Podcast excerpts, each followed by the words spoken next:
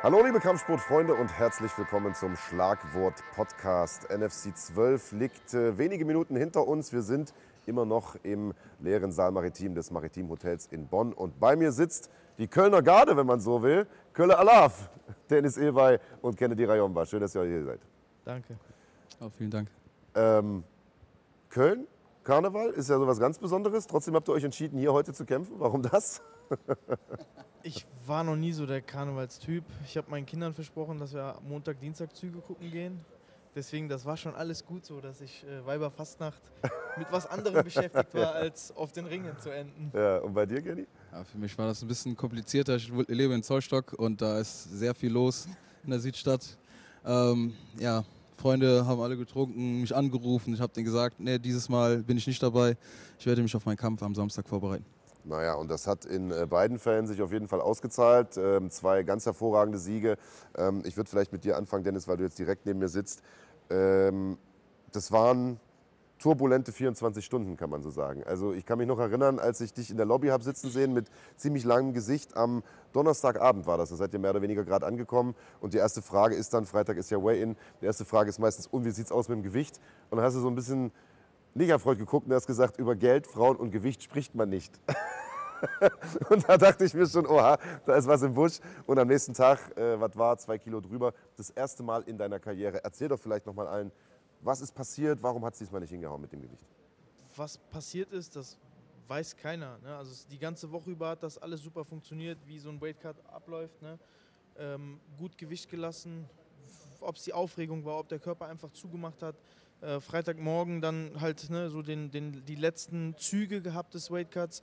Ja, und dann hat der Körper einfach gesagt, weißt du was, Leggings am Arsch, ich habe keine Lust mehr. Ne? Es, also ist es mir also unangenehm hoch 10 gewesen, auch meinem Vater, weil für uns war es immer so, das Schlimmste, was man machen kann, ist sein Gewicht nicht zu bringen. Ne? Und deswegen auch nochmal hier Entschuldigung an alle Fans, an, alle, an, an- die Veranstalter, an meinen Gegner, dass das nicht funktioniert hat. Ich bin doch sehr froh, dass er den Kampf angenommen hat. Und äh, ich hätte es genauso gemacht. Ich hätte gesagt, weißt du was, komm, ey, wir haben uns so lange vorbereitet, wir kämpfen trotzdem. Und ähm, ja, ich äh, hoffe sehr, dass es das letzte Mal so war. Erste und letzte Mal. Jetzt haben wir neben dir Kennedy Rayomba sitzen. Du warst gewissermaßen auf der anderen Seite in derselben Situation, aber dein Gegner hat das Gewicht auch nicht geschafft. Auch knapp zwei Kilo drüber gewesen. Ähm, nachdem du in der NFC Series ja selbst mal ein bisschen Gewichtstrouble hattest, hast du diesmal dein Gewicht anstandslos erbracht. Du hast es sogar noch erbracht, als schon klar war, dass dein Gegner zwei Kilo drüber ist. Du hättest ja auch sagen können, ja gut, die 500 Gramm oder was da noch übrig war, die spare ich mir jetzt selber. Hast aber gesagt, nein, ich bin Pro, ich mache das Gewicht. Ähm, stand für dich irgendwann zur Debatte, das Ding nicht zu machen? Oder was hast du dir gedacht, als du erfahren hast, Selim ist zwei Kilo drüber? Also ich habe in meiner Vergangenheit ist mir das auch schon mal passiert. Ich kenne das. Äh, manchmal macht der Körper zu. Ähm, ich habe daraus gelernt und es ist auch ein bisschen Vorbereitung, ähm, je nachdem auch die ganze Situation, äh, Familie im Leben. Wir wissen gar nicht, was da alles so passiert. Da ist auch viel Stress dabei. Und ja, wir haben uns alle vorbereitet auf den Kampf, äh, wie ich auch getan habe gegen Selim. Und deswegen wollte ich einfach nur kämpfen und ich wollte mir selber was beweisen und mir war das dann auch egal, wie schwer der Gegner sein wird. Ich wollte einfach nur in den Ring und war ja auch schon eineinhalb Jahre her. Von daher war mir scheißegal, wie schwer das zum, äh, zum Schluss sein wird. Sehr schön. Ähm, Kennedy hat es richtig gesagt. Äh, man sieht, wie ihr hier rauskommt, wie ihr hier performt und dann wieder sozusagen in den Backstage verschwindet, aber niemand kennt die Geschichten im Vorfeld. Und ihr alle seid Menschen. Ihr alle habt Familie, ihr alle habt teilweise Frau, Kinder, ihr habt Probleme, die jeder andere Mensch im Alltag auch hat. Und äh, sehr, sehr häufig habt ihr auch gesundheitliche Probleme. Ich habe gehört, du bist auch nicht unbedingt gesund in diesen Kampf gegangen. Also ich äh, werde das jetzt im Nachhinein auch posten. Ich war gestern Abend noch um 15 Uhr, äh, ähm, gestern Nachmittag noch um 15 Uhr bei meinem Doc, der mir ähm, zwei so Nadeln in den Rücken gehauen hat, weil ich halt äh, vor sechs Wochen ähm, mir einen Bandscheibenvorfall zugezogen habe. Und ähm, wie gesagt, es war für mich, der Körper, ich, ich konnte zwei Wochen gar nicht trainieren. Also es ging gar nicht, ich konnte mir nicht mal die Socken anziehen. Ne? Also ich habe mich immer wie so ein, wie so ein ich will jetzt nichts Falsches sagen, ne? jemand, der sehr verletzt ist, auf dem Bett rumgeregelt. Meine Frau hat mich angeguckt, die Hände über dem Kopf zerschlagen und hat gesagt, was machst du da? Denk an deine Gesundheit. Ich habe gesagt, Schatz, das geht schon. Ne?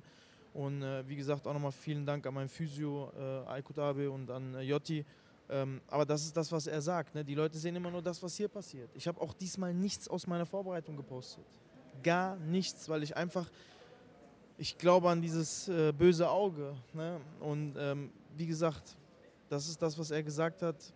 Wir haben außerhalb des Skates auch noch einige Probleme und vielleicht war das auch ausschlaggebend. Ne? Die ganzen Kortisonspritzen, die ich bekommen habe, die Wasser angelagert haben, dass das, dieses, diese zwei Kilo genau der Punkt war. Ne? Wie gesagt, ich habe in 38 Profikämpfen immer mein Gewicht gebracht, sogar meistens drunter. Diesmal sollte es nicht so sein. Ähm, ihr seid nicht nur zwei Kölner, die hier sitzen, sondern ihr seid zwei Kämpfer, die sich ähm, gefühlt extrem stark auch entwickelt haben. Beziehungsweise bei dir wusste man nicht, was du am Boden und so weiter schon drauf hast. Aber da kommen wir gleich zu. In deinem Fall ist es definitiv eine unglaubliche Entwicklung gewesen. Also wir haben uns ja gestern vorm, vorm Stairdown hier nochmal unterhalten über Kenny 2.0. Du hast gesagt, ich gehe hier rein mit, mit breiter Brust, weil ich weiß, wie sehr ich mich verbessert habe, wie sehr ich ein kompletter Kämpfer geworden bin. Und klar, das erzählen Kämpfer häufiger mal, aber man hat das heute definitiv gesehen. Also das Ground Game direkt in die Deep Half geswitcht und, und versucht irgendwie dich da rauszuscramblen ähm, und, und ringerisch sehr, sehr viel agiert. Ich finde, wir haben definitiv einen neuen Kennedy gesehen, einen sehr, sehr starken Kenny. Und wir haben schon gerätselt, Andreas und ich, ob du vielleicht sogar absichtlich so viel ringst, einfach um es allen zu beweisen, die vorher vielleicht Kritik geübt haben, mich eingeschlossen. Also ich habe ja ähm, bewusst mir den Gegner ausgesucht, äh, einen Ringer. Und ich wollte mir selber einfach beweisen, dass ich das kann. Ich habe mich äh, nach meiner letzten NFC-Veranstaltung ähm, habe ich mir dann einfach die Zeit genommen und gesagt, okay, ich muss, äh, ich muss an meinen Schwächen arbeiten. Ähm, weil das bringt nichts, wenn ich zwei Monate, drei Monate danach nochmal kämpfe. Nein, das geht so nicht. Du musst dir Zeit nehmen, du musst dich entwickeln, besser werden. Und das habe ich dann auch getan. Äh, ich habe an meinen Schwächen gearbeitet. Ich habe da sehr viele Wettkämpfe gemacht. Ich habe sogar Ringer-Wettkämpfe gemacht. Also das wissen die meisten gar nicht. Das habe ich auch nicht gepostet. Man muss nicht immer alles posten. Äh, Grappling-Turniere ohne Ende gemacht. Also deswegen, ich fühle mich da viel wohler als vorher das hat auch ein bisschen so mein Game beeinflusst, weil ich liebe es immer noch, mich zu boxen. Und das hatte ich eigentlich vorgehabt, aber zum Schluss äh, hat mich das Wasser irgendwo anders hingeschwommen. Äh, also, dann habe ich es einfach so akzeptiert und mitge mitgemacht. Na gut, ergibt ja auch Sinn, ne? wenn du sagst, du hast so viele äh, Ringerwettkämpfe, Grappling-Turniere gemacht, dass dein Körper natürlich automatisch jetzt darauf geht, ergibt ja auch irgendwo Sinn. Und das hat ja auch sehr, sehr gut funktioniert. Hast du trotzdem noch irgendwas entdeckt, wo du sagst, okay, da muss ich jetzt in Zukunft noch dran arbeiten? Irgendeine Lücke, wo du sagst, da, da setze ich jetzt den Fokus drauf? Weil für mich war das eine fast fehlerfreie Performance hier. Nee, nee, da, da, gibt es immer Fehler. Ich war direkt nach dem Kampf, Trainer kam und hat gesagt, ey, super gemacht. Und ich war, mm, mm. so habe ich mir das nicht vorgestellt. Ich habe eine Vorstellung von meinem Kampfstil und da muss ich mich noch ein bisschen steigern. Da, da habe ich so viel Luft nach oben. Ich bin sowieso noch so jung in diesem Game dabei. Ich muss noch viel besser werden. Das war, ich bin noch ganz am Anfang. Und äh, ich bin froh, wenn ich dann auch kritisiert werde, weil sowas brauche ich. Und deswegen brauche ich ähm, Gegner, die meine Schwächen kennen und äh, da dann gegen mich kämpfen, um da auch besser zu werden, weil wir wollen alle uns entwickeln. Ähm, ja, wie gesagt, wir sind noch jung und äh, so lange werden wir diese Sportart auch jetzt nicht so machen. Bald kommt die neue Generation und ja, ich hoffe, dass wir noch bis wir 40 sind weiterkämpfen. Ne? Mindestens, mindestens. Ähm, Du hast, und dann komme ich gleich wieder zu Dennis, du hast äh, im Nachgang Adrian Zeitner gefordert, was natürlich ein total geiles Matchup wäre. Der ist leider Gottes aber aktuell woanders unter Vertrag. Ich weiß nicht genau, wie wasserdicht der Vertrag ist oder was da, äh, was da geht. Gibt es eine Alternative, wo du sagst, die würde dich vielleicht interessieren? Das Weltergewicht ist natürlich auch hier bei NFC eine super spannende Gewichtsklasse. Wir haben in Dortmund zum Beispiel einen Riesenkampf. Florim Sendeli gegen äh, Wladimir Holodenko. Mit einem von beiden hast du vielleicht sogar noch eine Rechnung offen. Wäre das zum Beispiel ein, ein Fight, der dich interessieren würde, irgendwann down the line? Ähm, ich will auf jeden Fall mich so weiterentwickeln, dass ich dann irgendwann auch äh, um den Titel kämpfen kann. Und das ist auf jeden Fall mein Ziel. Dann ist mir egal, wer dann vor mir steht, ob das ein Striker ist, Grappler, Ringer. Da muss ich mich sowieso dann steigern. Und äh, ja, mein Ziel ist eigentlich nur der Titel. Irgendwann einen Titel zu bekommen. Dann habe ich das in meiner Bucketlist, kann ich das wegstreichen. Und dann sehen wir weiter, was es so alles noch im Leben gibt. Tja, Dennis, dann zu dir. Äh, wir haben heute einen kompletten MMA-Kämpfer Dennis Ilbay gesehen. Äh, mit Ringen, mit Grappling, sowohl offensiv als auch defensiv und natürlich mit Dynamit in den Fäusten. Das war ja irgendwo zu erwarten. Und wir haben ich weiß nicht, schon ein paar Wochen her ein Interview geführt. Da hast du gemeint, dein letzter Fight bei, bei EMC war dein erster richtiger MMA-Kampf, weil du da das erste Mal auf allen Ebenen gefordert wurdest. Was war das heute dann? Mein zweiter.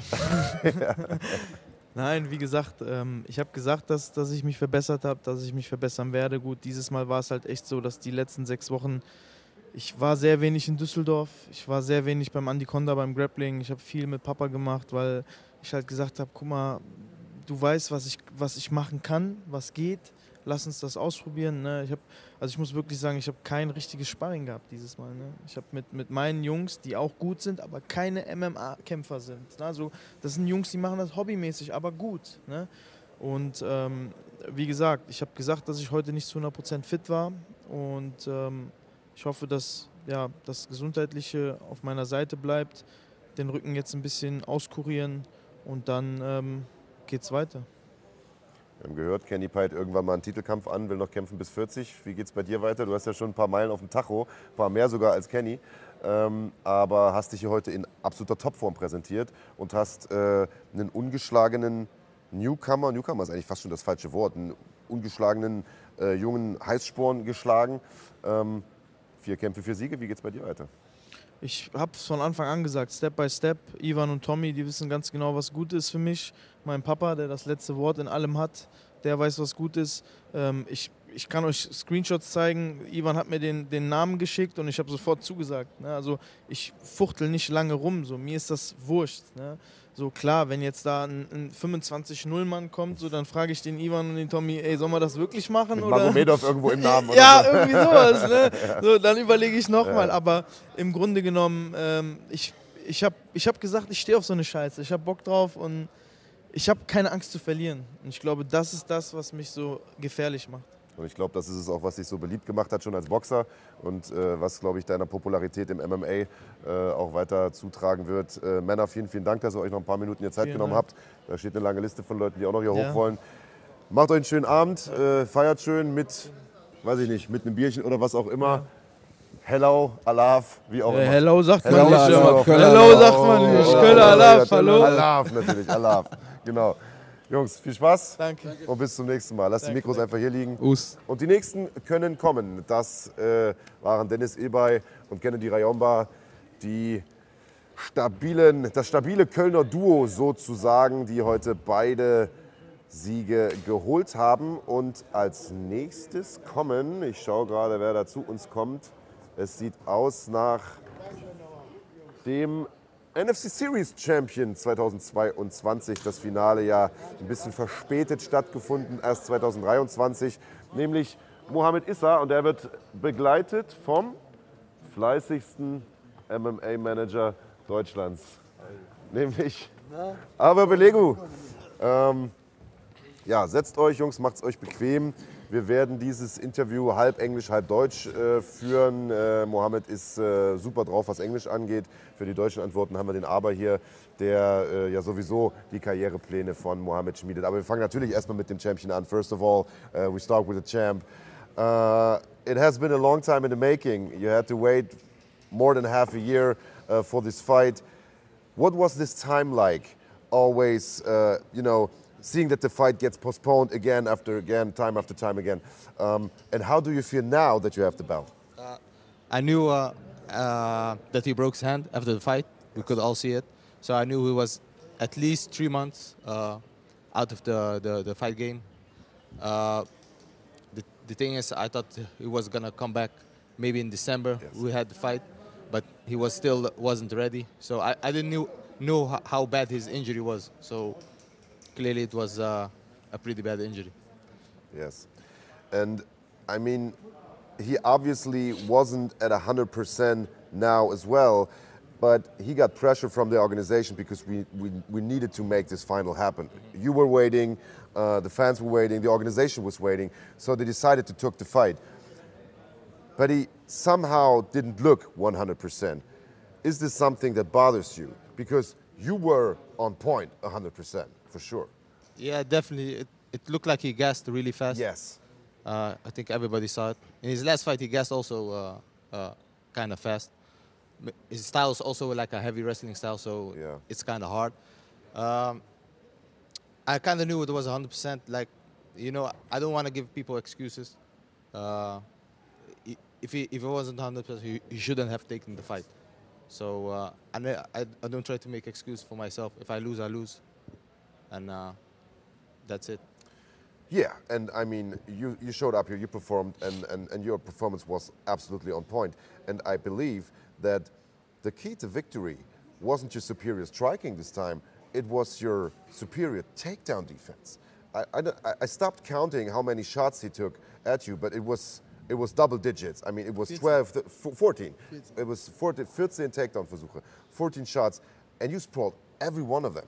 And this is something that makes you gas out. So you, you, you forced that fight in that direction. Was this part of the game plan to drill takedown defense, drill takedown defense, drill takedown defense, and then eventually take him out later? Uh, uh, that's always my game plan. Uh, everybody's like trying to take me down, so I have to keep my takedown defense on point. Um, I knew uh, the game plan was just to put pressure on him, make him gas out, just walk him down. I, am the bigger guy, so I was trying to walk, walk him down and uh, just force the takedowns, force the sloppy shoots. At the, at, at a certain point, he was just shooting blindly, and I knew I got him at that point. I, I, I already loved your style when you were a lightweight in the lightweight uh, NFC series. The fight against Mach was amazing. The fight against Panteley was amazing. But now, since you're a featherweight, when I heard that you will go down to featherweight, I was like, man, is that a good idea? But as soon as I saw your first fight in a new weight class, I was like, that's his weight class. That's a perfect weight for him. Will we see you f- continue fighting in featherweight in the future, or will, do you plan to go back up uh, in, in, into lightweight? Uh, for the foreseeable future, definitely featherweight. Yeah. Um, it's not that hard of a cut for me. Uh, at lightweight, I wasn't cutting at all. Maybe like one kilo in sauna, so I wasn't cutting, and I was fighting way bigger guys. So at featherweight, I just feel comfortable, uh, and the guys are just more more my size. So that's why I want to I keep uh, fighting featherweight for the for foreseeable future. Ja. Dann kommen wir mal zu dir, aber äh, wie breit war dein Grinsen, als, du, als er den Gürtel gewonnen hat? Auf jeden Fall sehr breit. Also Ja. kann ich auf jeden Fall zu einem der schönsten Momente der Karriere bis jetzt zählen. Ähm, es war im Vorfeld klar, dass, ähm, dass Schuaipov ein starker Ringer ist, dass er äh, ein, ein sehr, sehr athletischer, sehr, sehr explosiver Kerl ist. Die Halbfinalkämpfe von beiden waren extreme Schlachten über, über drei Runden. Wie seid ihr in diesen Kampf reingegangen? Jetzt in dieses Finale? Also von meinen Gefühlen her meinst du? Ja, vom Gefühl her, vom Gameplan her, genau. Also Wie der Gameplan war sozusagen eigentlich ganz klar, Takedowns verteidigen Ja. und im Stand äh, runterschlagen. Wir wussten schon eigentlich so in den späteren Runden, wir dachten so dritte, vierte werden wir das Ding finishen. Wir waren uns auf jeden Fall sicher, wir finishen das. Wir wussten nur, wir dachten uns auch nur, die ersten drei Minuten sind gefährlich. Die ersten drei Minuten haben wir auch gesehen, da wurde auch Suplex genommen. Das steht immer noch tief in seinem Herzen drin jetzt. Aber das sind halt die gefährlichen Szenen am Anfang, weil er so explosiv ist am Anfang. Aber wie man gegen schon äh, David Admirov gesehen hat, auch von uns, der Gas halt wirklich schneller. Jetzt sowieso noch mehr wegen seiner Hand und alles drum und dran. Die ersten drei Minuten, sehr wichtig. Und seine ganzen Kämpfe hat er in den ersten drei Minuten gewonnen eigentlich. Und ja, deswegen, aber immer leichter als, als, als getan. Einer der besten Ringer Österreichs, Staatsmeister. Aber hat er gut aus, also nicht so gut aussehen lassen. Alt aussehen lassen. Alt aussehen lassen, ja. genau. Trübt es trotzdem die Freude über den Sieg ein bisschen, dass er offensichtlich nicht bei 100% war? Also ihn auf jeden Fall, mich nicht. Mich interessiert es nicht. Wir haben den Gürtel, wir haben gewonnen. Kein super Knockout, aber ein TKO. Aber er auf jeden Fall. Also er sagt auch, ich hätte ihn ausnocken müssen. Hätte er ein bisschen mehr gemacht. Er war so, er hat ja irgendwas gemacht im Stand. Er sagt, ich konnte ihn nicht lesen. Du weißt, er ist ein feiner Techniker. Gegen Nassim Milwaukee hat einen super Kampf gemacht, weil Techniker gegen Techniker. Aber ich meinte, ey, du hast gerade einen der besten Ringer Österreichs, beziehungsweise auch deutschsprachigen Raum, komplett alt aussehen lassen. Er hat nur einen Takedown bekommen. Also gib dir mal selbst Props. Er ist nie Absolut. zufrieden. Absolut. Ja, na gut, das ist ja auch richtig als Profi, aber ähm, abgesehen von dieser Souplesse am Anfang ähm, tatsächlich aus meiner Sicht äh, eine perfekte Performance, jeden Takedown verteidigt, im Stand wirklich gute Treffer gelandet. Ähm, Gibt es trotzdem irgendwas, das du von außen siehst, wo du sagst, da müssen wir noch dran arbeiten? Auf jeden Fall, also er muss auf jeden Fall noch ein bisschen mehr seine Führhand benutzen. Er muss es ein bisschen mehr benutzen, weil da gab so viele Lücken. Der Schweiber ist mit seinem Kopf so nach rechts gegangen. Hätte da zwei Jabs reingegangen und eine rechte Cross, die hätte sowas von gesessen. Das macht er auch, aber er muss ein bisschen mehr reinkommen. Er meinte heute auch, er hat nicht so sein Timing gefunden.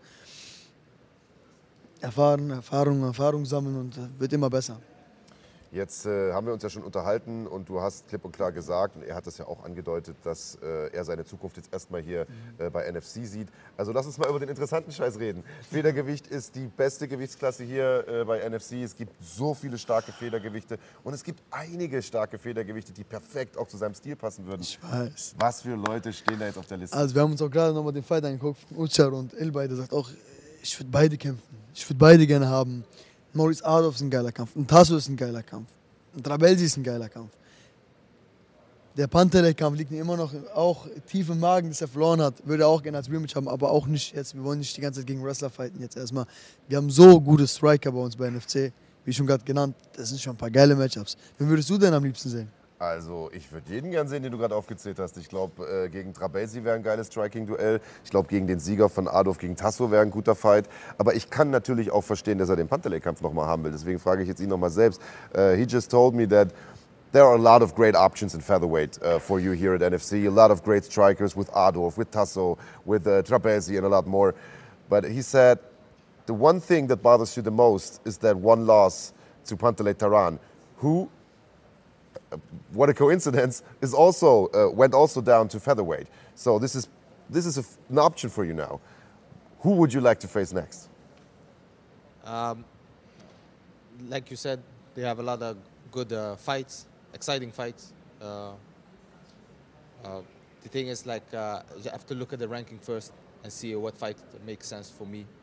Have, me and Arbe gonna look at the rankings to see, uh, definitely see what fights make sense. I definitely want to get the W back from uh, Pantelai, uh, but for the foreseeable future, I have to look uh, and see which fight makes sense right now. Yeah.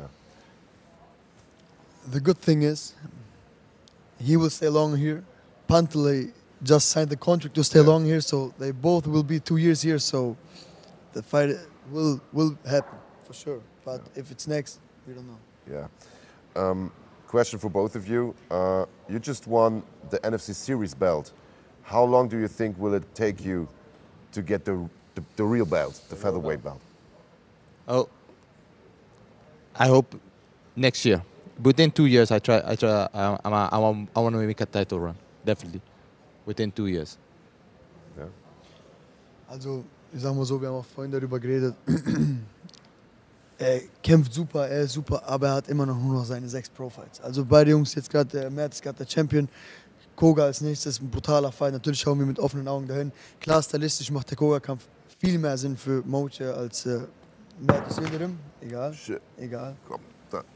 Dein Handy. Ja. So. als äh, Mert, aber auch da, wir haben zwei Jahre Zeit. Er wird ja immer besser, du weißt selbst, als er angefangen hat hier, wie er jetzt ist, wieder noch um Welten besser, zu viele geile Kämpfe zu machen. Auf jeden Fall. Und ich glaube, dabei belassen wir es auch. Männer, vielen Dank, dass ihr nochmal heute hier wart. Aber Belegu und der NFC Series Champion 2022, Mohamed Issa. Thank you very much, man. Great performance. Enjoy your evening. Enjoy your win. Schönen Abend noch. Jo, euch auch. Also, das war Aber Belegu, der fleißigste Manager im Game. Und äh, Mohamed Issa, der NFC Champion, NFC Series Champion 2022, die uns einen Ausblick gegeben haben auf die nächsten Monate und Jahre. Und jetzt ist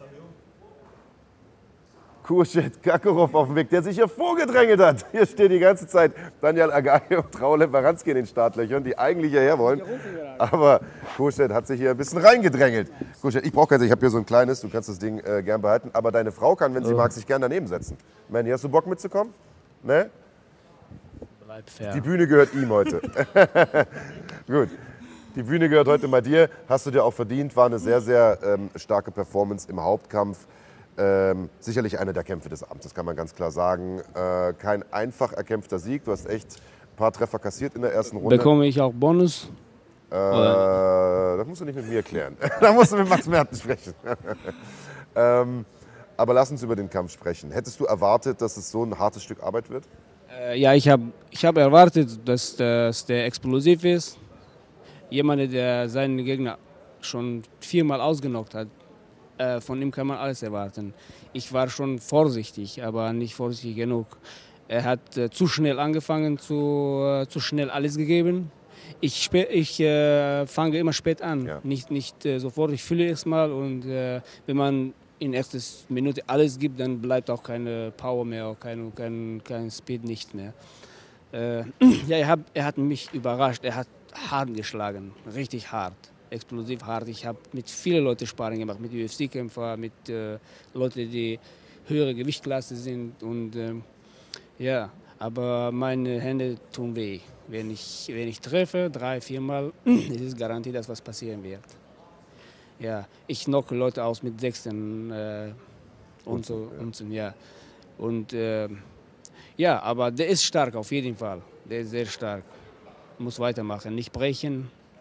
Ich bin auf jeden Fall Monster und äh, ich, ich sage das nicht einfach so. Ich äh, trainiere mit Stärksten und ich sehe das so. Ja, über Gegner. Ja. Über den Kampf, ja. Hätte mir sparen können. Hier hat mich hart erwischt. Ich war am Tanzen kurz und Ja. äh, dachte ich mir, nee, so kann ich es nicht äh, beenden.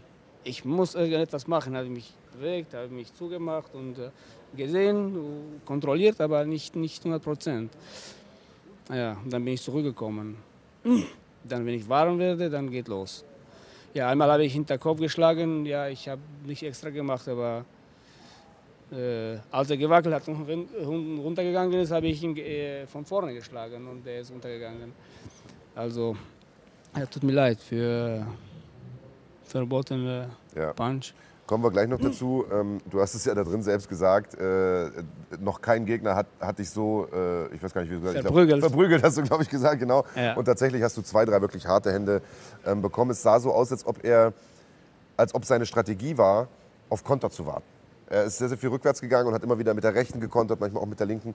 Ähm, irgendwann hatte man aber das Gefühl, dass du dich darauf eingestellt hast. Dass du also die Konter nicht mehr genommen hast, sondern die Distanz gewahrt hast und dann reingegangen ist. Ab wann hast du in den Kampf gefunden, so möchte ich es mal nennen? Äh, Ende erster Runde so habe ich schon gemerkt, dass der auf Konter wartet. Ich äh, habe mich anders eingestellt am, im Kampf. Dachte ich mir, okay, der wird explosiv springen nach vorne und äh, hat er sich zurückgezogen, auf Konter gewartet. Ich hab, äh, wollte schlagen, der hat sich zurückgezogen. Sehr gute Footwork und Distanzgefühl. Hat sich zurückgezogen, oh, rein. Zurückgezogen, äh, reingeschlagen. Hat funktioniert. Und dann habe ich so das schon analysiert, gecheckt und äh, habe ich anders angefangen zu, zu, zu, zu schlagen. Ich, ich habe ihn gejagt, so, wenn er in der Bewegung ist, dann kann ich jagen und hinterher schlagen. So, so funktioniert. Jemand, der immer an, an Konter wartet, dann äh, ist es schwierig zu, zu schlagen. Wie angeschlagen warst du, als er dich getroffen hat? Als du gesagt hast, du hast ein bisschen getanzt? Ja, ich war schon, war schon dunkel geworden. War schon, ja, war knapp. ja, war, war knapp, ja. war knapp. dachte ich mir, okay, scheiße, das kann, kann nicht so beenden. Und ja, habe ich mich so ein bisschen gespielt, bin zurückgekommen. War nicht ganz zurück, aber habe mich so Hände hoch, habe gerade oben äh, den Kampf auch geguckt und äh, ja, habe ich habe mir viel schlimmer vorgestellt. Dachte ich mir, scheiße, sowas kann ich doch nicht machen. aber ja, Aber ich glaube, es gehört zu einem Weltklasse-Athleten auch dazu, so ein Ding zu nehmen und sich wieder in den Kampf zurückzufinden. Das hast du sehr, sehr gut gemacht. Ähm, ich glaube, einige wären an dem Punkt raus gewesen. Ähm, du hast dich in den Fight zurückgefunden und du hast ihn, und jetzt müssen wir über diesen Hinterkopfschlag nochmal sprechen, hast ihn ähm, am Ende der Runde tatsächlich am, äh, am Zaun nochmal noch mal runterbekommen ähm, und hast ihn ziemlich, ziemlich klar auf den Hinterkopf getroffen. Das ist mit Sicherheit keine Absicht. Du hast dich auch gerade schon dafür entschuldigt. Ich, ich glaube, sowas macht man nicht äh, absichtlich. Und ich glaube auch nicht, dass du das absichtlich gemacht hast. Äh, man sieht es auch in der UFC immer wieder. Äh, Treffer landen auf dem Hinterkopf. Das ist so. Ähm, manchmal geht einer so halb vorbei, manchmal trifft einer so halb. Das war halt ein Volltreffer. Und danach gab es den richtigen Volltreffer von vorn. Ähm, glaubst du, dass das den Kampf ein bisschen mitentschieden hat? äh, nicht dieser Hinterkopftreffer, dieser von vorne. Da ist er sein Kopf runterge- äh, nach, nach unten gefallen. Ja, Hinterkopf, okay, jeder ähm, bei diesem Adrenalin, deine Augen sehen nicht so mehr, du verstehst nicht alles so richtig gut. Äh, Du möchtest ihn, ihn hauen, okay, du von Seite oder von dahin irgendwie äh, muss man schon achten. Aber passiert manchmal, macht man, man macht Fehler. Ich passe immer auf, damit, dass ich kein Knie gebe am Boden, so, das ist sehr wichtig. Aber Hinterkopf habe ich äh, nie, nie so richtig gedacht, weil ich immer so schlage, wenn Leute sich drehen, ich schlage weiter. Okay, wenn, wenn der Gegner sich dreht, darf man weiter, also wenn du schlägst und gleichzeitig sich dreht, ähm, ist erlaubt. Aber sowas irgendwie habe ich äh, von dieser, okay, meine Fäuste sind wie Hammer, wenn einmal so treffe, dann wirkt er auch. Und hat, hat ich. bestimmt gewirkt, ja. Ja, es tut mir leid, ja, passiert manchmal so. Also ich habe im Nachgang mit dem äh, Team von Lascha gesprochen, beziehungsweise ich habe mit seinem Coach gesprochen, der ist natürlich angefressen und ich weiß nicht, ob die jetzt Einspruch einlegen oder nicht, aber äh, die sind natürlich unzufrieden mit dieser Hinterkopfaktion. Kannst du das verstehen? Ja, ich, ich kann das verstehen. Aber damit hat er nicht gewackelt. Mit dieser Hinterkopfschlag. Äh. Der Referee hat auch gesehen. Und äh, wäre so schlimme äh, Aktion hätte er gestoppt. Wenn hätte er gewackelt, nee, hat er, er wollte einfach da aufstehen oder irgendwas machen, weiß ich nicht. Warum hat er, er hat selber auch kurz gestoppt, wollte, wollte nicht da sein. Ja, passiert manchmal. Macht man, man macht Fehler. Und äh, deswegen habe ich mich auch entschuldigt. Und äh, was soll man machen jetzt? Du hast dich auf jeden Fall sehr, sehr stark zurückgemeldet ähm, nach deiner allerersten Karriere-Niederlage damals bei Bellator. Bist jetzt wieder zurück auf der Siegerstraße. Ähm, wie würdest du deine Entwicklung seitdem beschreiben? Ich meine, seitdem bist du in Vegas, du trainierst im Extreme Couture, ihr habt da sehr, sehr starke äh, Jungs mit- und Mädels, mit denen ihr trainiert. Ähm, wie sehr hat sich Kurschet Kakorov als, als Kämpfer verändert seit diesem Bellator-Kampf hin Viel, zu diesem Sieg heute? Viel. Ich habe mich äh, sehr entwickelt in alle Aspekte, am Boden, Ringen. Ich war schon vorher auch, ich, hab, äh, ich konnte auch vorher ringen und so weiter. Ich habe meinen Kampf durch Ringen verloren. Äh, okay, da waren gesundheitliche Probleme und so weiter. Das, niemandem interessiert das. Okay, kämpfe nicht dann, wenn du krank bist. Habe ich auch nichts gesagt. Okay, ich möchte nicht äh, seine Leistung unter, unterbringen und Ja. so weiter. Okay, wenn, wenn du nicht klarkommst mit deiner Niederlage. Aber das bleibt bei mir, was, was los war. Und ähm, kein Sau interessiert, ob ich verloren habe oder, nicht, oder, oder gewonnen habe jetzt. Ja. Ähm, ja, und jetzt habe ich mich nochmal entwickelt, so was Ground Game angeht, was äh, Ringen angeht, Striking, alles. Ich habe mich äh, so richtig gut entwickelt, ja. Ähm, ja, heute konnte ich nicht so richtig äh, alles zeigen. Konnte ich nicht, irgendwie war ich zu, zu steif. Äh, ja, lange Zeit habe ich nicht gekämpft und aber meine Hände bleiben trotzdem schwer. Und äh, wenn ich treffe, tut weh. Ja. Ich habe das hundertmal gesehen. Ja, ja, das äh, also glaubt jeder, der den Kampf heute gesehen hat, mit Sicherheit oder all deine Kämpfe kennt. Ähm, lass uns, bevor wir dich gehen lassen, noch über deine nähere Zukunft sprechen. Wir haben ja im Cage schon äh, kurz drüber geredet. Du hast einen Vertrag unterschrieben mit der PFL Europe. Das ist ein neues Format, ein Ableger der großen PFL, die in Europa veranstalten, sogar in Deutschland veranstalten. Äh, für alle, die nicht genau wissen, um was es da geht, wie das alles abläuft, wie oft man dich da sieht und so weiter, wie funktioniert das Ganze, erklär es uns bitte. Äh, ja, ich habe Angebot, Angebot bekommen von PFL. Äh, das gute Angebot konnte ich nicht äh, Nein sagen und äh, ja, es, es startet Mitte Sommer, also kämpfe ich Mitte Sommer da. Und wenn ich drei Kämpfe gewinne, dann oder zwei oder drei, ich weiß nicht genau. Also auf jeden Fall zwei, zwei Kämpfe. Dann geht noch weiter Richtung Amerika. Erstmal muss ich die Kämpfe gewinnen hier in Europa und dann weiter gucken wir. Ja. Okay, also ein vielbeschäftigtes Jahr für Kurschet Kakarov, deswegen möchte ich dich auch gar nicht länger, äh, länger aufhalten. Was bekommst du da zuge zugesteckt? Was hast du da? Nee, Ein Liebesbrief von Mandy, ja, oder? Fehler gemacht. Ja, wir haben ja die Groupies hier unten stehen. Äh, Ich zeige euch Tricks. okay. Zaubertrick. Zaubertrick. Siehst du das? Sehr schön. Okay. Ich denke, an der Stelle lassen wir es auch, lassen auch bewenden. War ein richtig, Das hätte ich doch so gewinnen müssen, so. Okay, jetzt kriegen wir sogar noch einen Zaubertrick umsonst. Genau, meine Hände. guck mal. Meine Zaubertrick.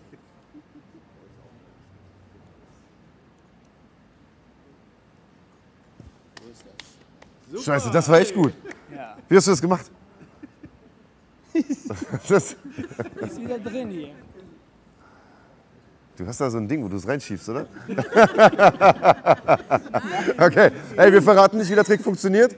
Wenn es mit der PFL nicht klappen sollte und auch mit NFC und generell mit der MMK-Ära nicht klappen sollte, dann kannst du immer noch in Vegas anfangen als der Nachfolger von David Copperfield. Vielen Dank, Kurschet. Feier deinen Sieg schön. Äh, guten Heimflug, falls wir uns nicht nochmal sehen, äh, nach Vegas. Und äh, wir sehen und hören uns bald wieder. Wir sehen uns. Dankeschön. Hau rein. Ciao, ciao. Manny, macht's gut. Dir auch. Tschüss. Ja, Kuschet Kakarov, der äh, offensichtlich nicht nur Dynamit in den Fäusten hat, sondern auch noch in der Lage ist, äh, rote Tücher verschwinden zu lassen. Also ein Magier vor dem Herren. Und jetzt, jetzt seid ihr endlich dran, Jungs. Danke, dass ihr so lange gewartet habt. Raoul Baranski, Daniel Agaye, wieder in perfekter Pilotenmontur hier. Äh, ich weiß gar nicht, ob ich bei dir ins Flugzeug so gerne einsteigen würde. Das wäre ein rasanter Flug, oder? Ey, ich sag dir ehrlich, lass uns gleich ausprobieren. Käfig, Käfig steht ja noch, lass uns gleich rein. Das lass ich fliegen. Ja, also genug Souplesse in meinem Leben gekriegt. Also erstmal Glückwunsch äh, an euch beide. Ihr seid, das haben wir heute schon mehrfach gesagt und auch im Bild ab zu der Veranstaltung, die, die, die junge Garde, die neue Generation des MMA Spirit. Man hat sich ja lange Zeit gefragt, Mensch, ähm, machen die auch Nachwuchsarbeit da? Wer kommt danach? Daniel ist nicht mehr der Jüngste. Äh, Max hat selbst gesagt, äh, das sind vielleicht die letzten großen Fights, die er jetzt hier macht. Äh, Christian äh, macht große Kämpfe noch bei Octagon, aber der wird auch nicht mehr ewig machen. Stefan äh, ist auch schon lange dabei. Und man hat sich gefragt, was kommt denn da eigentlich nach? Seit heute, spätestens seit heute, weiß man, Frankfurt und das MMA Spirit muss sich keine Sorgen um den Nachwuchs machen. Ihr habt da eine echt stabile Truppe am Start. Ja. Also, wie wir in Interviews schon gesagt haben, wir werden heute performen, wir haben heute performt, wir haben drei Siege reingeholt und ich glaube auch spektakuläre Siege. Ich hoffe, euch hat es gefallen. Ich habe ja mitbekommen, dass ich die schnellste Submission in der NFC-Geschichte gemacht habe. Ich muss das korrigieren, Digga. Noch nicht. Es ist die zehntschnellste gewesen. Ah, okay. Die schnellste hat Maurice Abevi. Mir wurde es aufs Ohr gesagt. Ich habe es aber nicht richtig verstanden. Ah. Ich habe nur gehört schnellste und dachte mir, das sagst du ihm jetzt direkt. Aber trotzdem Top 10. Zehn. Und es ist ja vielleicht so ein bisschen Motivation, den Maurice Abevi irgendwann vom Thron zu schlagen. Der, der hat mit diesem Calf-Slicer da gegen, gegen Chiquino Ja. Sopeto, das ist echt der schnellste Ich sag dir gewesen. ehrlich, für meinen Co-Pilot ist es trotzdem gut. Er hat heute sein gegeben. Er hat zwar seinen Profikampf und er hat richtig abgeliefert, sagen, sagen wir mal ehrlich. Das kann man so Wir sind sagen. noch jung, 20.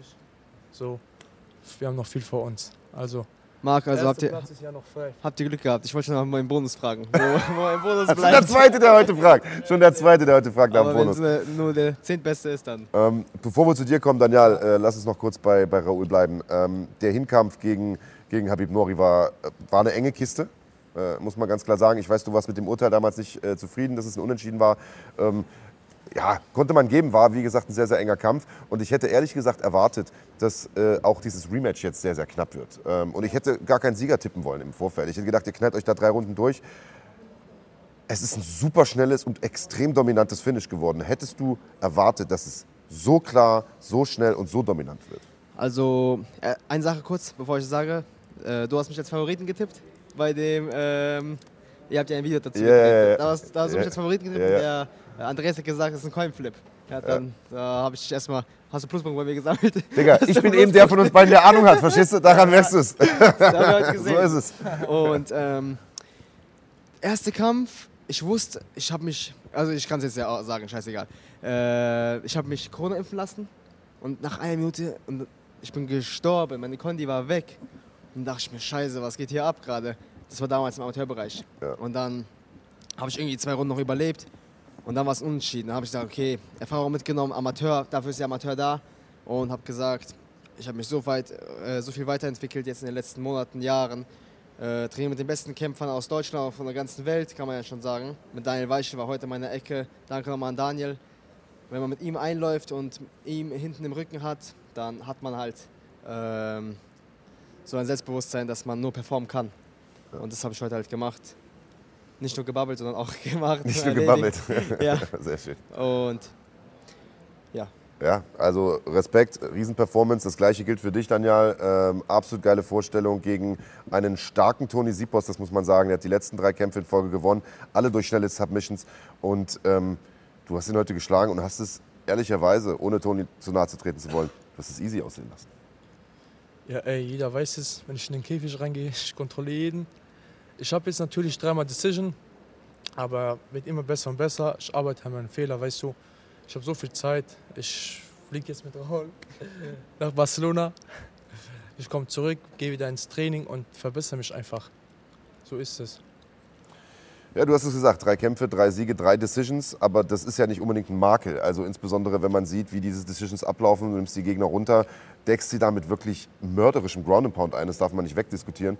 Ähm, aber es nervt dich so ein bisschen, dass es kein Finish war, höre ich daraus? Ey, was soll ich dir sagen? Guck mal, ich habe gewonnen, das ist schon mal das Wichtigste. Aber ja, doch, ich will auch natürlich gerne finishen. Aber das gehört dazu, Marc, du weißt selber. So Hauptsache haben, haben die Zuschauer Spaß, ich kann Show abliefern und so gehört sich das. Aber egal, Finish kommt auch noch. Ja. Jetzt hast du äh, im Ring, ich habe dich im Postfight-Interview schon im Prinzip darauf angesprochen, dass dein Gegner natürlich sehr, sehr submission-gefährlich ist. Letzte, letzter Kampf war Armbar nach 34 Sekunden oder sowas, sowas Verrücktes. Äh, auch die anderen Kämpfe sehr, sehr schnelle, sehr, sehr flinke Submissions aus allen möglichen Winkeln. Das heißt, es ist natürlich auch ein Risiko, so einen Mann runterzunehmen. Hat dich das in der Vorbereitung irgendwann mal beschäftigt oder hast du gesagt, es ist mir vollkommen egal, ich nehme ihn auf jeden Fall runter? Ey, ich sag dir ehrlich, mir ist es scheißegal. Ich mache mir mein Game, ich wusste, ich gehe da rein, werde ihn runterknallen und genau mit Ground Pound durchziehen. Weil, ey, ich muss mich auf meine Stärke konzentrieren. Er hat ja versucht, einmal zu machen. Ist schon einmal geklappt. Und wenn man noch Handschuhe anhat, kannst du ja schön reingreifen, kommst, kommst sogar nicht raus. Versuch, aber hat schon keine Kraft gehabt, mich zu ziehen. Ja. Das war jetzt der dritte Profikampf für dich. Du hast noch einen Bruder, äh, Dana Agay, mit dem du irgendwie ständig verwechselt wirst. Äh, Kein der Problem, ein bisschen sofort für meinen kleinen Bruder ist auch gut. Ja, und ey, Mann, der hat es ja genauso drauf wie du. Der ist im. Amateurbereich super erfolgreich. Wann steht da das Profidebüt an? Da unten sitzt er ja. Äh, äh, Er muss noch in die Schule, er muss noch in die Er noch in Schule. die Schule. Und wenn er fertig in der Schule ist, Er macht gerade sein Fachabi, Ja. er muss noch ein Jahr äh, machen. Mhm. Aber wenn er fertig ist, ist er direkt dran. Aber bis dahin kann er noch ein paar Amateurkämpfe Da machen. kommt dann der zweite Agay sozusagen, Kein der hier Problem. aufräumt. Wie die Diaz-Brüder. Okay, heftig, heftig, heftig. Und Raoul, bei dir, wie geht's weiter, Mann? Also ich Äh. meine, du warst ja als Amateur schon eine absolute Granate hier bei den Contenders und was weiß ich wo noch sonst. Ähm, jetzt hier ein Debüt hingelegt heute, das ja besser nicht laufen kann. Ähm, sagst du jetzt, ich gehe zurück und arbeite noch an was oder willst du direkt wieder zurück auf den Sattel und, und, und das nächste Ding holen? Also, ich weiß nicht, ob man das gesehen hat. Wir haben gerade noch im Käfig ein bisschen gerungen. Ich habe mich heute nicht ausgepowert. Also, der Kampf ging mir zu schnell vorbei. Ich habe noch viel zu viel Energie gehabt nach dem Kampf, weil wir haben harte Vorbereitungen mit unseren Trainern. Pushen wir bis zum Limit. Ähm, also, ich fliege jetzt na, äh, für eine Woche nach Barcelona mit Daniel. Daniel ist Pilot, ich bin Co-Pilot. Und danach kommen wir zurück und arbeiten direkt weiter so hart, wie wir davor gearbeitet haben. Es gibt immer an was zu arbeiten, weißt du? Also, man lernt nie aus. Ist so. Deswegen, Fehler, bestimmt habe ich heute auch Fehler gemacht. Wenn ich nach Hause komme, kann ich mir bestimmt wieder was anhören, was, was falsch war. Aber egal, ich nehme ich, ähm, nehm die Kritik an und arbeite an der Kritik. Sehr gut. Also sehen wir dich dieses Jahr wahrscheinlich noch ein paar Mal. Dann äh, lasst uns, äh, bevor ich euch gehen lasse, gebt uns noch äh, ein paar Prognosen für den großen Fight im März. Euer Teamkollege Max Koga ist am Start, fordert Mert Özildirim um den Federgewichtstitel. Wir haben äh, Max heute hier gesehen, der ist heiß ohne Ende. Ähm, Riesenfight, Dortmund, Westfalenhalle. Ich weiß nicht, ob es in Deutschland schon mal einen größeren Fight gegeben hat äh, in dieser Sportart aus dieser deutschen Szene. Ähm, wie wird dieser Kampf ablaufen? Also ich freue mich total auf März. Ich freue mich, dass wir da wenigstens im VIP-Bereich sitzen können, essen können. Weil die letzte Woche konnten wir nicht essen. Äh, Max ist Max ist High Level.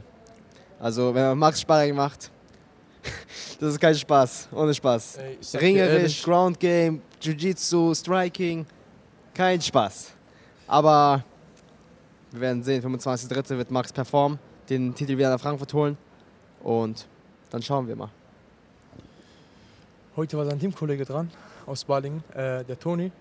Und im März ist äh, der Mert dran. So gehört sich das. Der Max ist richtig gut vorbereitet. Er kann alles. Er kann auf dem Boden, kann Submission gefährlich, Ground Pound, im Stand, alles kann er. Also da muss man sich gar keinen Kopf machen. Also, ihr habt es gehört, das sind die Prognosen. Äh, am 25.03. in der Dortmunder Westfalenhalle gibt es den Kampf. Max Koga gegen Mert Özildirim, Federgewichts-Titelkampf. Tickets unter fighting.de slash Tickets. Vielen Dank, meine Herren, dass ihr euch die Zeit genommen habt. Lange sagen, gewartet. Hau raus, dafür gebe. bist du hier. Jawohl. Ich habe ja eine Ansage danach herausgehauen, ne, nach dem Kampf gegen den Benny Bayrami. Äh, bin direkt raus und habe so Nachrichten bekommen, dass er auch äh, direkt eine Ansage gegen mich geschoben hat. Oh. Ey, mein Freund, komm bitte rüber und Was hat er denn gesagt? was denn? Dass er mir eine Flugstunde geben wird. Mit seiner Ringertechnik. Ey, Benny, bitte, ich bitte dich. Du bist vor einer Woche K.O. gegangen und redest jetzt so groß. Sammeln wir erstmal ein paar Siege. Okay, du hast gegen ein paar Leute gekämpft, aber nicht in NFC, in irgendeiner Veranstaltung. Ey, Benny, bitte komm hier rüber und lass uns kämpfen und rede nicht viel. Denn hier steht der Captain und du bist nichts für mich. Ich werde dich einfach fliegen lassen wie mein vorheriger Gegner. Also, auch die junge Garde hat das Game schon verstanden. Trash Talk vom Allerfeinsten. Ich sage ganz ehrlich, ich würde Geld bezahlen für den Kampf. Daniel Agaye gegen Benny Barami. Vielleicht sehen wir das ja sogar noch irgendwann in den nächsten der Nächste, Monaten. der dran ist. Und, Und, äh, dann der Andreas. Lass uns beide zusammenfliegen. Sehr gut. Also, wir ziehen uns auch warm an. Genau. Männer, bevor das hier noch zu viel gefährlich für mich wird, kommt gut nach Hause. Äh, vielleicht sehen wir uns nachher noch an der Bar. Wenn nicht, macht euch einen schönen Abend, kommt gut nach Hause. Ciao, ciao. Jungs, bis zum nächsten Mal. Zwei Riesentalente, Daniel Agaye und Raoul Lembaranski. Bis zum nächsten Mal, Digga.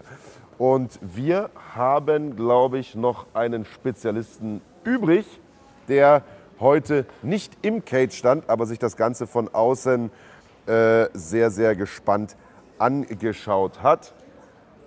Die Rede ist von, wo ist er denn? Ah, da kommt er. Der macht noch ein bisschen Smalltalk und schnackt noch eine Runde mit den Frankfurtern. Warum auch nicht? Die Rede ist von diesem jungen Herren hier. Otto Bulletproof, sei gegrüßt. Oh, pf, wie du, wenn du Abstand willst von mir, gerne dahin. Wenn du ran willst, dann komm her. Ja, du, nach, nach ich habe ich hab selbst eins. Nimm das hier. Ja, ja, nach so lange stinke ich auch so ein bisschen und schwitze und so weiter und so fort. Aber wem erzähle ich das? Jemand, der draußen zu Hause ist, kennt das Ganze ja. Ähm, danke erstmal, dass du dir die Zeit genommen hast, äh, hier noch zu warten, äh, uns im Podcast zu begleiten. Wir sprechen natürlich gleich äh, über dein neues Format, ähm, das ja freundlicherweise auch Sponsor heute ist bei uns, Arctic Warrior. Aber vorher müssen wir natürlich nochmal über Fabio Schäfer sprechen, der ähm, heute also vielleicht nicht der einzige Star war auf dieser Card. Wir haben ja eine super, super Fightcard heute gesehen mit vielen starken Jungs.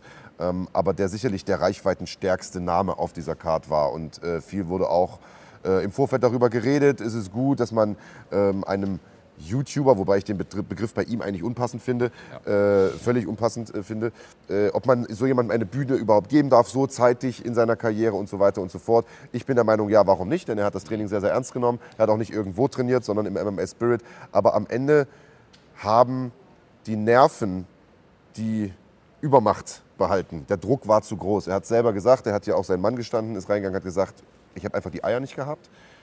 Wie bewertest du das? Also ich glaube, wie du schon gesagt hast, ne? also Fabio hat alles andere als halbherzig das Training angegangen. Sonst wäre er auch nicht bei MMA hier bei den, den Spirit-Jungs gelandet. Und ähm, ich glaube, die können ja nachvollziehen, wie hart er da trainiert hat. Der ist dahin nach Frankfurt gezogen, hat Vollgas gegeben. Also der war im Tunnel. Der hat kein anderes Projekt angenommen, nichts. Hat gesagt, ich will das einmal im Leben machen. Auch wissentlich. Und Fabio ist jemand, ähm, der sehr reflektiert und dankbar natürlich auch ist. Der sagt, ey, eigentlich steht mir sowas ja nicht zu, weil die anderen Jungs, die sich hier reinkämpfen, um auf so einer Bühne zu stehen, brauchen da Jahre für. Und dann von ihm nicht hinzugehen und zu sagen, ich habe mich irgendwo verletzt, zeugt, finde ich, von Größe. Ähm, ist natürlich ein bisschen schade fürs Event. Ich glaube, jeder hätte ihn einfach gern kämpfen sehen. Die Zuschauer, alle, die Tickets gekauft haben, äh, die mit hingereist sind. Das ist tatsächlich ein bisschen schade. Aber ich probiere mich immer in den Menschen reinzuversetzen. Und er wird ja seine Gründe gehabt haben. Und ich glaube, derjenige am schlechtesten mit leben kann gerade, ist er selber, der sich viele Gedanken drum macht und sich, boah, was für ein Mist. Und ich habe mich mal Jungs enttäuscht vom Spirit und die ganzen Zuschauer. Ähm, ja, ich glaube, es war eine richtige äh, Entscheidung zu sagen, komm, lass mal versuchen mit so jemandem, wenn der es echt ernst nimmt. Ja. Und das war für ihn wirklich ernst genommen. Trotzdem natürlich schade, so ein Ausgang, ja. Ja. Also ich fand Fabio von Beginn an sehr, sehr sympathisch, weil er einfach ein, gerader Typ ist und weil, ich muss auch sagen, ich respektiere all die Sachen, die der da gemacht hat. Das finde ich absolut Wahnsinn. Ähm, als das mit der Absage, als ich das vor ein paar Stunden erfahren habe, war ich erstmal extrem bedient. Aber als er dann hier drin stand und weil ich habe mich gefragt, wie will der das jetzt rüberbringen? Wie will das machen? Also ich bin bei dir. Respekt, dass er nicht gesagt hat, ich habe mir den Knöchel umgeknickt und fahre nach Hause, sondern ich gehe da rein und erzähle ihm, was Sache ist. Und ich habe mich gefragt, wie will er das machen? Aber er hat es aus meiner Sicht auf die bestmögliche Variante gemacht. Er ist einfach nur gnadenlos ehrlich gewesen, hat sich da reingestellt und gesagt, ich habe das heute nicht gebracht. Und damit hat er bei mir zumindest wieder Sympathiepunkte gewonnen. Und ich glaube ehrlich gesagt beim Großteil der Fans heute auch. Ähm, ich kann es nur trotzdem nicht nachvollziehen, wenn man sieht, durch was der durchgegangen ist in dieser Seven vs. Wild Serie. Äh, Fast erfroren dort draußen. Und das war im Prinzip das, was ihn dann am Ende erst rausgezwungen hat. Die verrücktesten Sachen dort gemacht.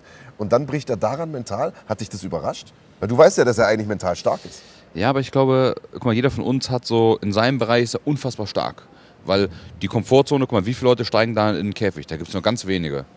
Wenn ich jetzt die Jungs alle mitnehmen würde und sagen, komm, wer springt mit mir aus dem Flugzeug aus 4000 Metern? Dann sagen einen von denen, vergiss es, ich springe aus dem Flieger. Wo ich sage, ja, aber easy. Also ich glaube, jeder hat so seine Bereiche, wo er sagt, boah, ist wirklich eine Grenze, die ich übertrete. Und das war, glaube ich, jetzt in dem bei ihm so der Fall. Ich glaube, es ist Seven vs. Wild und die anderen Sachen, die er macht. Mann, der springt Fahrrad, macht Fahrraddinge, hat sich da innere Blutung zugezogen, halb verblutet irgendwo in der Wüste schon mal, wo jeder von uns sagt, gut, da steige ich einfach nie wieder aufs Fahrrad und der fährt einfach immer noch weiter. Und das war jetzt so sein bisschen der Kryptonit. Ich habe noch so ein bisschen die Hoffnung, ähm, dass er sagt, ich habe das Training nicht umsonst gemacht. Ich habe nicht umsonst ein halbes Jahr mir den Arsch aufgerissen. Vielleicht irgendwo in einem kleineren Rahmen oder vielleicht irgendwas einfach zu sagen, boah, das will ich irgendwie ausräumen. Weil wir, wenn man es ein bisschen verfolgt hat bei ihm, die 100 Kilometer, das ist so in dieser Outdoor-Survival-Szene so ein bisschen, wer hat schon mal 100 Kilometer am Stück gelaufen, marschiert äh, in 24 Stunden, hat er, glaube drei oder vier Versuche für äh, gebraucht, aber hat nicht aufgegeben. gesagt, ich will das einmal machen, die 100 Kilometer in 24 Stunden. Das ist so ein bisschen meine Hoffnung, weil ich weiß, er hat ein Kämpferherz, der ist einer der bodenständigsten und wirklich sympathischsten Menschen, die ich echt kenne. Also du glaubst, das Kapitel ist noch nicht abgehakt? Glaube ich nicht, ne. Ja, Also ist, auf, ist so, so mein Bauchgefühl ist nicht abgehakt, weil das wäre etwas, wo er zurückschaut und sagt, ey Mann, ich habe dafür trainiert, ich habe ein halbes Jahr investiert und nee, ich will das einmal wissen, wie ist das, da drin zu stehen. Naja, zumal jetzt diese. Also ich habe bei ihm immer so ein bisschen das Gefühl, dass er sich selbst besiegen möchte und dass er jetzt in sich selbst einen neuen Endgegner gefunden hat. Diese scheiß Angst, dass er die nicht in den Griff bekommen hat, könnte ich mir vorstellen, dass sie das so sehr wurmt, dass es tatsächlich nochmal versucht. Die Zukunft wird es zeigen. Ähm, lass uns von Fabio äh, zu einer Sache kommen. Du hast gerade gesagt, jeder ist hier Spezialist in irgendwas und jeder hat irgendwas, was er nie machen würde. Etwas, das ich nie machen würde, wäre tagelang irgendwo in der Kälte rumzuhängen, weil ich hasse Kälte wie die Pest. Winter ist für mich das Allerschlimmste. Wenn es an mir geht, lebe ich äh, irgendwie den Rest meines Lebens auf dem Kanaren. Du hast ein neues Format. Erklär uns bitte, worum es geht.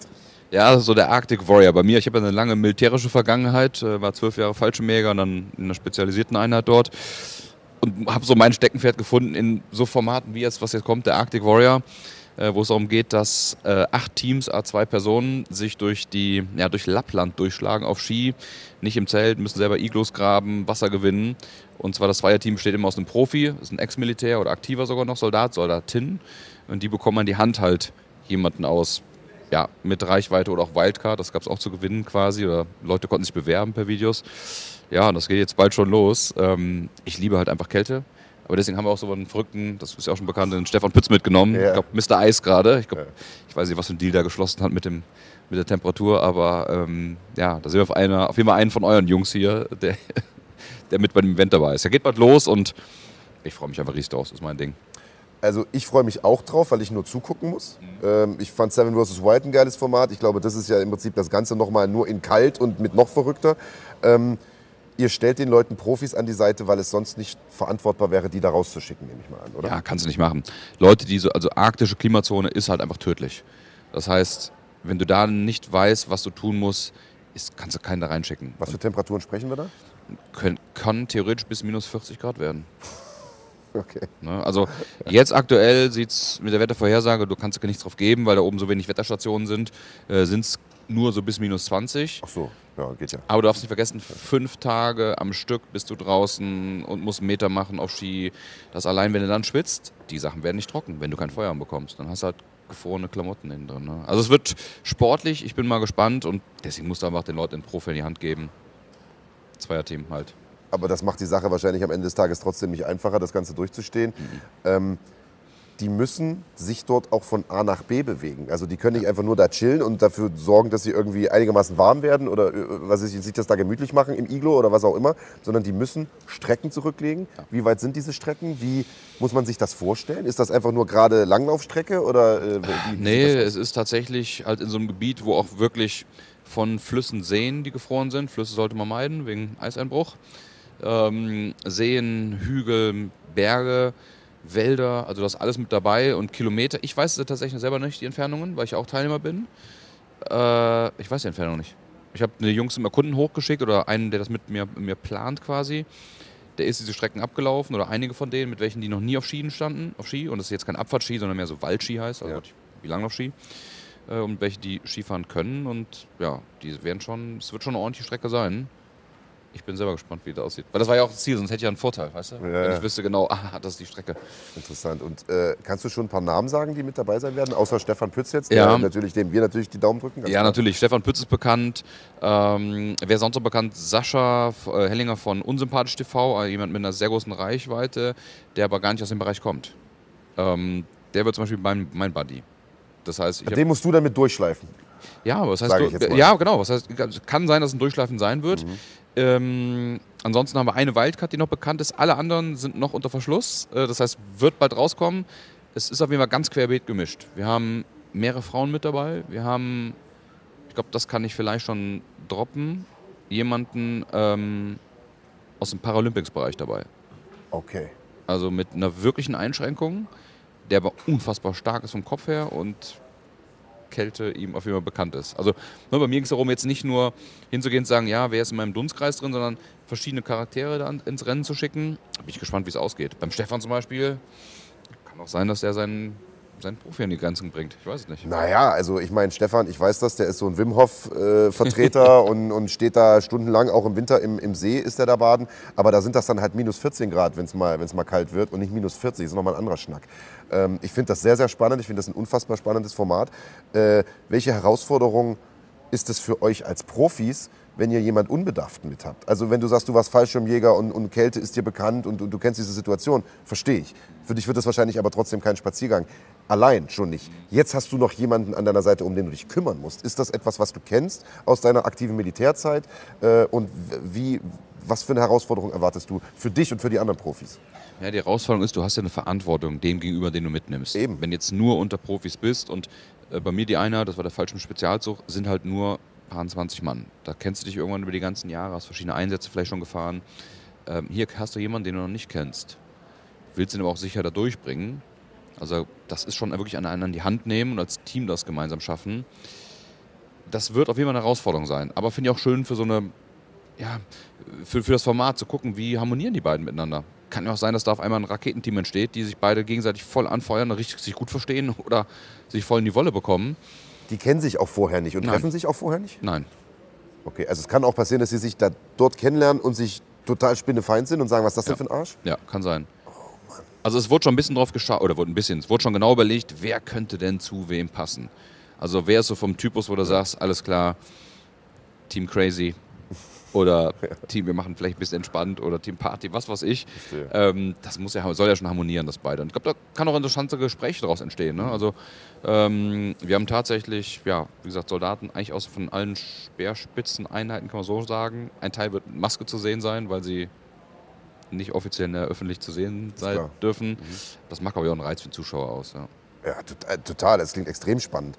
Ähm, sorry, wenn ich es vorhin vielleicht nicht verstanden habe, weil du es schon gesagt hast. Vielleicht hast du es auch noch gar nicht gesagt. Was genau, also wer gewinnt das Ding am Ende? Was muss man tun, um zu gewinnen? Wer als erster an einem Ziel ist oder wer am längsten durchhält? Ähm, es wird eine Mischung sein aus am schnellsten die Distanzen überbrücken, also eine Art Wettrennen sozusagen oder Wettlauf.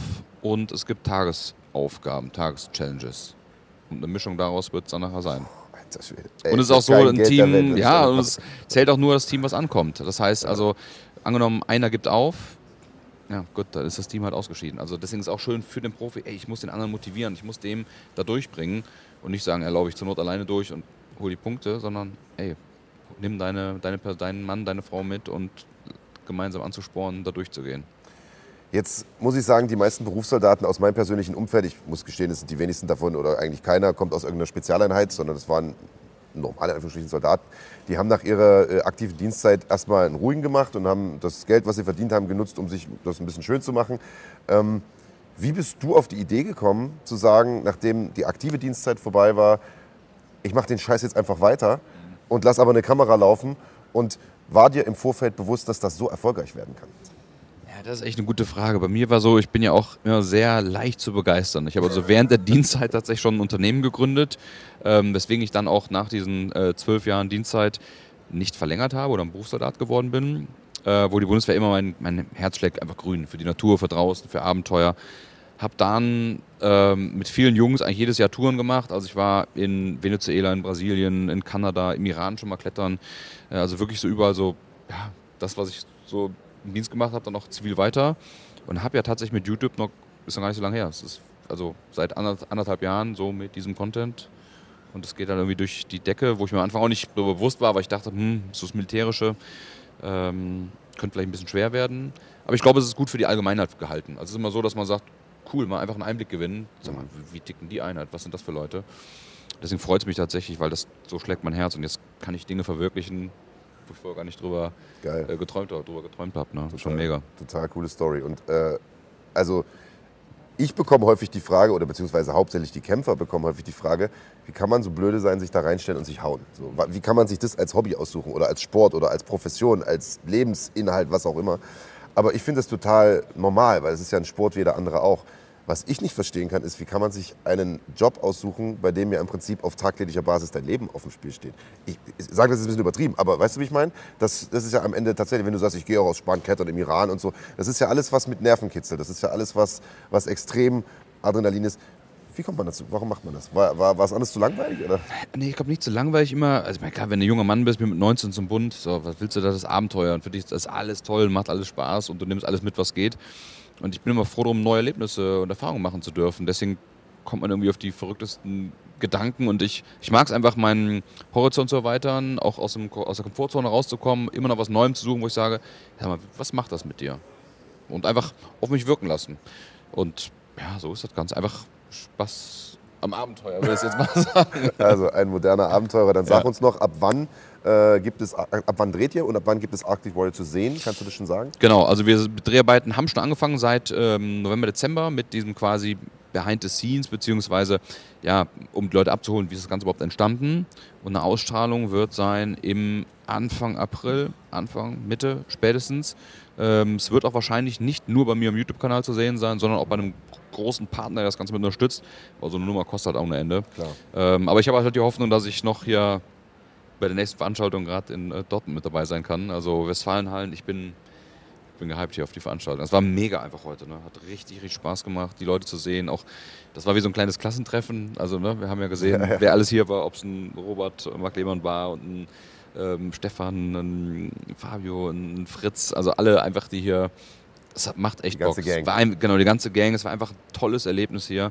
Tolle Zuschauer, muss ich sagen. Also einfach, ich fand es richtig gelungen. Ne? Es hat echt Bock gemacht und auch die Kämpfer so nah dran zu sein. Ähm, ja, da flackert es schon wieder in der Brust irgendwas, wo man sagt, oh, ist schon gut. Sehr gut. Ja, freut mich, dass es dir gefallen hat. Schön, dass du auch da warst, immer gern gesehener Gast. Ähm, und wir werden mit Sicherheit zuschauen. Ab April gibt es Arctic Warrior mindestens auf dem YouTube-Kanal von dir, ähm, vielleicht auch noch woanders. Wir werden das äh, mit Sicherheit auch kommunizieren. Klingt nach einem super spannenden Format. Und auch wenn ich niemals für kein Geld der Welt dort mitmachen würde, werde ich es mir auf jeden Fall angucken und zwar jede einzelne Folge. Ihr solltet das auch tun. Das war's von uns für heute, glaube ich. Es sieht ziemlich leer aus in der Halle. Das heißt, ähm, ich sage an dieser Stelle Ciao, macht's gut, bleibt gesund und haut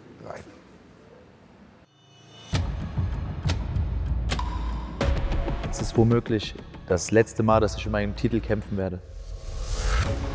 Das Einzige, was ich möchte, ist, dass er in diesem Ring aufgibt.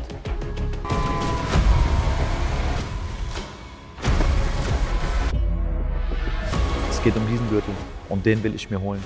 Das ist das Einzige, was für mich zählt. Ich habe richtig Bock drauf, es dreckig werden zu lassen. Und am Ende steht dann der Stärkere.